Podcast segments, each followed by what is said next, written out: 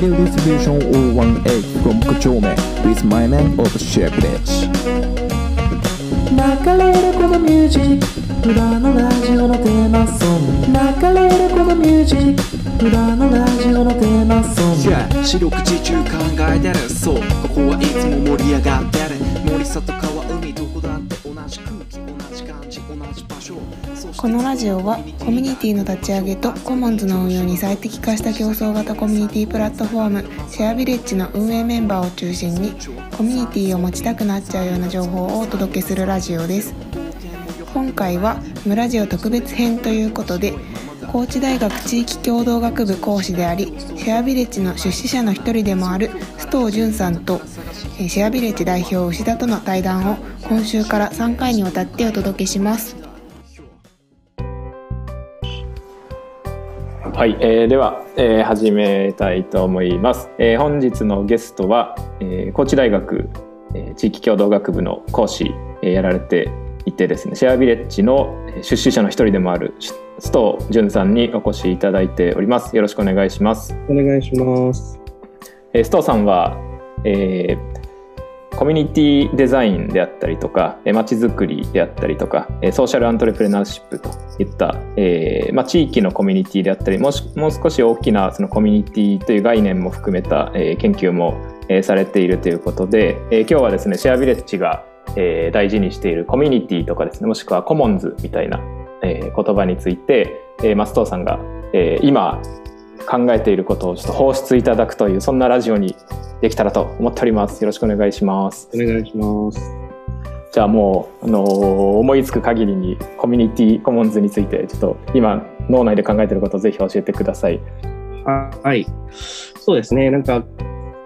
結論的に最初言ってしまうと、結構やっぱコミュニティに対する不信感というか、そのコミュニティっていうものに対するその過剰な理想郷みたいなものがあまりに広がりすぎているなって印象を実はずっとこの 数年持っていて、まあ、いろんなところでコミュニティって言葉がつくことによって、まあ、ネガティブな部分が全部覆い隠されてしまったりとか実はそれって本当にコミュニティなんだっけっていうことがなんかコミュニティっていう言葉で綺麗に囲われているなっていう印象を実はずっとこの数年特に地域に高知に移ってきてから思うようになってきているなと思います。あの ご存知の通りもともとコミュニティってこう地域の、えーかなり顔と顔が、えー知れ渡るようなというか知ってるようなそのエリア的な限定性っていうものだとか、まあ、共同的な、えー生活習慣のこう共通性みたいなものを、まあ、持った持ったこう一連の 人の集まりみたいなものがコミュニティで逆にそうじゃなくてこうある特定の目的性を持って、え組織されたり、え関係性が作られたものとのアソシエーションって形で、まあ、別のものとして存在してたはずなんだけれどもおそらく今我々が日々いろんなメディアも含めて、えコミュニティっていうふうに考えることのほとんどって実は実際にはアソシエーションに近いというかあのたまたま住んでえー自発的に何か関係が生まれてるってものよりはある何かのそこのコミュニティに入ることによってこうメリットを得たいとかベネフィットを得たいとか何かを達成したいという目的を共通した状態でなんか関わり合うみたいな形って実はアソシエーションに近いんだろうなだからなんかいわゆる社会学系の中でコミュニティを研究している人たちからすると若干今のコミュニティコミュニティって言ってることのこう意見というか考え方に少しこう違和感を持つって傾向はあるんだろうなというのがまず 今そう直近で考えてることだったりしますね。確かにアソシエーションとコミュニティとか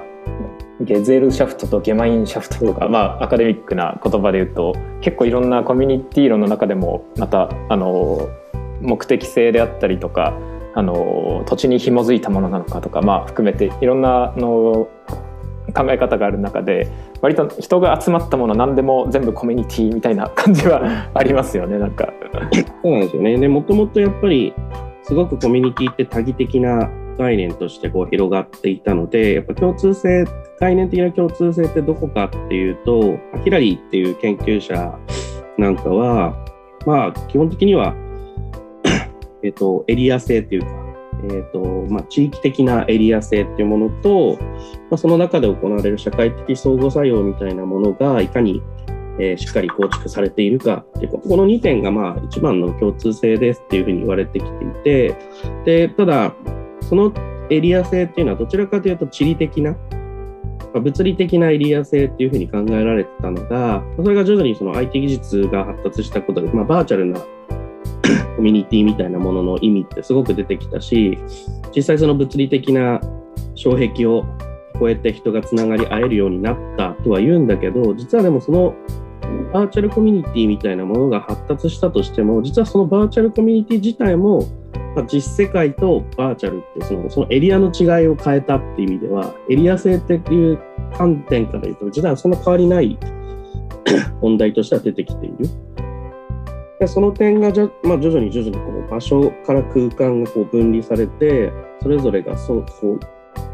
クラウド上なりオンライン上に一定のエリアを共有するみたいな観点で言うと、まあ、大きな変化って実はそんなそのなかったっていうふうには、まあ、研究としては理解することが多いかなっていう。えー確かにあの集まれ動物の森「あつ森」あの最近流行ってるじゃないですか,、なんか子供たち小学生見てると放課後今までは公園で待ち合わせしてたの待ち合わせしてたのがちょっと今日あつ森のあの島で集まろうぜみたいに変わってたりとか、もうちょっと高学年から中学生になるとフォートナイトのでちょっとあそこで一緒に集まろうぜみたいなうん。なんかそういう感じで友達付き合いが始まっていくっていうのは、うん。ある意味彼らにとってはそのリアルとバーチャルっていうところの境目をそこまでも意識しなくなっているのかなというそんな感じはなんかこ次世代を見てるともうひしひしと感じますね。そうね、まあ、だからすごいそのバーチャルな世界とかオンラインの世界が発達するまではどうしても住んでる場所、まあ、特に多分こう、ね、あのテクノロジーの前は本当それよりもっと昔は交通の問題があってそもそも移動できる距離に限定性があった。でこれはよくコミュニティ論の中でも言われるように要は子どもと高齢者でやっぱ地域のことを考えるときにどうしても重視されるっていうのはこの子どもと高齢者っていうのは移動手段をあまり持ち得ない。結局移動範囲っていうのがかなり限定されていく。そうするとどうしても地域に固着する、まあ、土着する可能性がどうしても高くなるからその子どものことと高齢者のことを中心に地域のいろんなことを考えざるを得なかったっていうのが、まあ、交通が発達するだけじゃなくてそこにこうオンラインコミュニティみたいなものが出てきたことによって実は子どもの方は意外にこう多分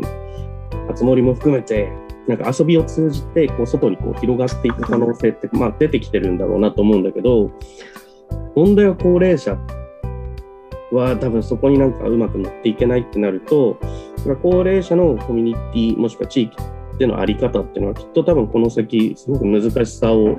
はらんでいくっていうことも実は懸念しておかないといけないんだろうなと思うね。確かにな。確かにその若い世代だと今もライフスタイルが多様化してきているっていう話とか関係人口とか、まあ、多拠点居住二拠点居住もそうですしあと最近だとの教育留学なんかも普及してあの2拠点で小学校入れる多拠点教育みたいなのも多分これから進んでいきそうな気はしていて、まあ、そういうところに適用しての行く世代にとっては結構そのコミュニティや共同体の在り方が今まで物理の場所に紐づいて、まあ、住民票がある場所に全部森みたいな感じになっていたのがもうちょっと緩やかにの東京に一部のコミュニティを持ちつつも秋田に持ってたりとか沖縄に持ってたりとかなんかあの、まあ、自分のライフスタイルに応じて地理的なところに縛られつつも縛られない場所がの同時に持ってていったりとかそれがバーチャル空間上にもあの同列に存在していったりっていうなんかそういうマルチコミュニティの持ち方っていうのがきっとあのこれからもうちょっと進んでいくのかなっていうのはあのシェアビレッジのプラットフォームをあの興味を持ってくれてる人たちを見ても感じるとこはありますね。確かにシェアビレッジなんかの動きを見てると面白いなと思うのは、特にコミュニティ論とかの研究の観点から見ると、コミュニティってやっぱり一回、1970年代、80年代って、実はこうネガティブなものとして一時期認識される傾向がやっぱあったわけですよね。要は、しがらみに代表されるように、すごくこう土着して地域のち近い関係が、まあ、監視システムのように働いていってしまうことで、なんか居心地の悪さとか、我慢しなきゃいけないとか、特にこう遅延血縁の関係の中で、どうしてもなんか居心地、居づらさを感じるとかっていうのがあって、それがこう、いわゆる研究の中では、コミュニティが持ってるこう、相反する問題、えっと、安全を担保する可能性がある一方で、自由を手放さざるを得ないって、ここの両方を同時に獲得するためにコミュニティの中で何をするかみたいなことがすごく難しさを持つっていうのがずっとこう 言われるようになって、でそれが実はこの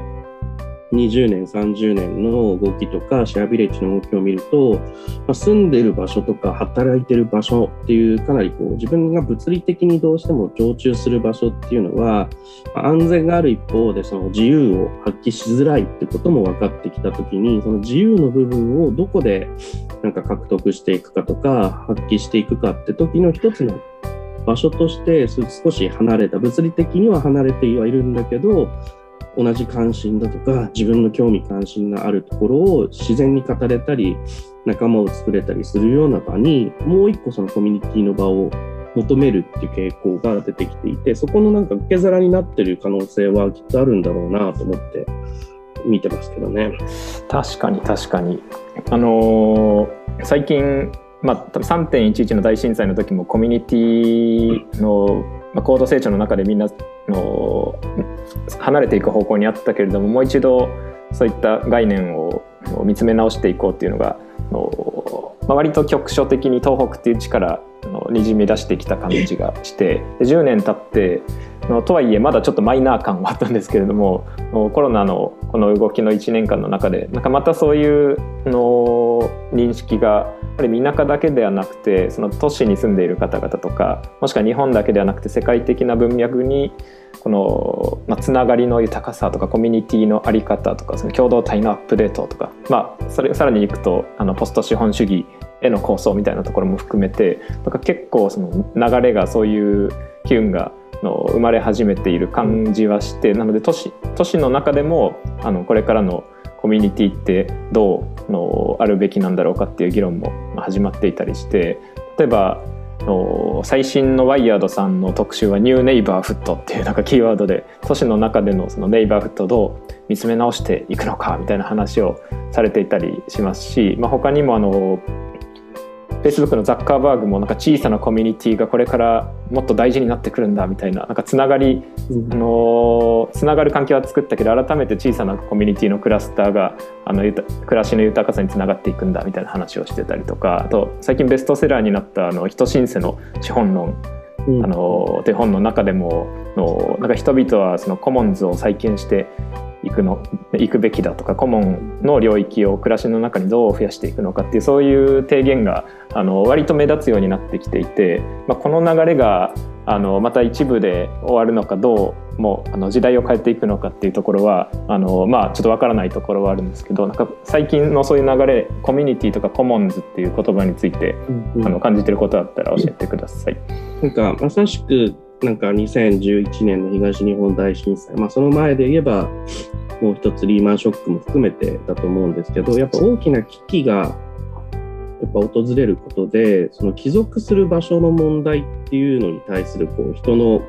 やっぱ不安感とか生きる上でのこう心の葛藤みたいなものに対して意外にコミュニティっていうものがうまくはまり始めたってことなのかなと思っていて結局高度成長期以降家族とか、え会社っていう、まあ、ある意味自分の生まれ育った場所っていうふるさと以外にたくさん帰属できる場所が実はあってそこが結構大事だと思いながら生きてきて、まあ、意外にそこがこう安心感の拠り所にもなってたのがだんだんその家族って問題も必ずしもえー、全てがハッピーな状態じゃなかったりいろんな問題がはらんでくるってことが分かってきたり企業もそんなにこう人をずっと守り続けてくれるようなものでもない。そうなってきて日常の時は問題ないんだけれどもそういうこうコロナ含めて大きな危機に瀕したりとか生活環境が大きく変わらざるを得ないって時にやっぱり人はどっかに帰属する場所なり帰属できるエリアみたいなものをやっぱ求めてしまう。それがうまくこうコミュニティとかコモンズみたいなところにはまってきたんだろうなと思うのと、もちろんあとコモンズの概念で言えば、やっぱいろんなものの限界が分かってきたってことも大きいんだろうなと思うんですよね。その サードセクター論とか NPO 論とかで言えば、まあ、政府で解決できない問題があるし、まあ、経済、ビジネスのセクターではやっぱ何らかのまた問題も発生するし、一方でコミュニティ、まあ、共同体っていう観点で言っても問題があった時に、その両方3つの、えーそれぞれのセクター単独では解決できない問題みたいなものをその中間でえ解決していこうってことに対する意識っていうのもまあ向いてきて、ま、そこがきっとコモンズっていうふうになってきたり、まあ、そこはサードセクターって概念で説明されたりするけれど、それを多分可能にしてる大きな要素はやっぱテクノロジーがやっぱうまく進展してきたってことは大きいと思うんですよね。やっぱそれがない時期っていうのはかなり物理的制約のもとでしか共同所有とか共同管理みたいなこととか資源を共有化するみたいなことで現実的にはできなかったことがかなりこうバーチャルな世界含めてテクノロジーが発達したことによって、その管理のコストがかなり下がったというか、そこに関わることのコストも一気に下がってきたことによって、まあ、住む場所っていうその物理的問題を超えて、みんなが所有とか管理っていう問題から共有するっていうところに意識が向き始めたし、それを可能にするような基盤にあるテクノロジーが発達したみたいなことは、なんかセットで考える必要はあるんだろうなと思うね。